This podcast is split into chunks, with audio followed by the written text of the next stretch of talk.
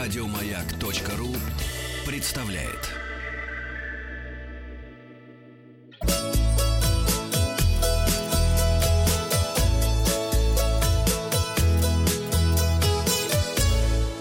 Роза ветров. Доброе утро, с вами Павел Картаев и передача для любителей путешествовать. И сегодня таки совет дня. В обычном супермаркете сувениры дешевле в несколько раз. Не откладывайте покупку сувениров и купите их в городе. Итоги опроса. Спросил вас вчера, дача для вас это что? Место постоянного проживания ответило мне 12%, 35% говорят подсобное хозяйство, а территория развлечений это дача для 53% наших слушателей. Комментарий от Александра Горнухина. У нас на севере дача точно не место проживания, развлечение можно назвать с натяжкой, да и подсобным хозяйством тоже, потому что зона рискованного земледения, земледелия, это коми, республика снег и в июне может выпасть, а в этом году холодные дожди и в июле, так что это скорее времяпрепровождение и смена деятельности с офисной на колхозно-совхозную, а для Елены это место, где можно ходить по земле босиком и любоваться небом. Такого неба в городе не бывает. Почему нет варианта гемор, которого поискать еще надо, спрашивает Максим. А Олег говорит, что дача это место для высасывания денег, поэтому ее и э, отдал в хорошие руки. Новости короткой строкой. В Тюмени 8 августа пройдет парад кошек. Мероприятие Очень пройдет хорошо. Да, в сквере сибирских кошек. Есть такой в Тюмени сквер сибирских кошек. Пассажир EasyJet опубликовал фото из самолета с креслами без спинок. Компания попросила убрать фотографию. Стыдно. Ой, как стыдно, да.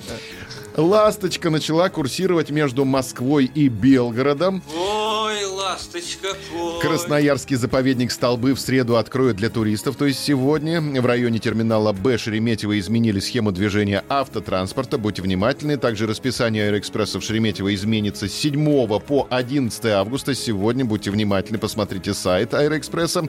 Жители Свердловской области стали чаще летать на отечественные курорты. На Алтае разработали туристический маршрут, рассказывающий о камнерезном искусстве. Не выходит каменный цветок теперь на Алтае. В Петербурге запустят регулярный туристический маршрут ретро-трамвая с 1 сентября. И новость, которую мы сегодня обсудим. Россияне объяснили, почему заранее встают в очередь на посадку в самолет. Один путешественник поделился, что всегда летает с ручной кладью. Ему комфортнее, когда чемодан лежит на полке над его креслом. А некоторые пассажиры переживают, что на полке не хватит места для их маленького рюкзака или куртки. Четверть опрошенных считает, что в очередь надо вставать ради очереди. Ну, кто-то встает в очередь. Все стояли, я да. стою, да. Кто-то аргументирует это стадным инстинктом, а некоторые называют это профилактикой от варикоза. Еще 19% респондентов боятся овербукинга, при котором они не смогут сесть в самолет. Один пассажир поделился, как его друзья не смогли сесть в самолет из-за овербукинга, и ему пришлось лететь одному и ждать их на следующем рейсе.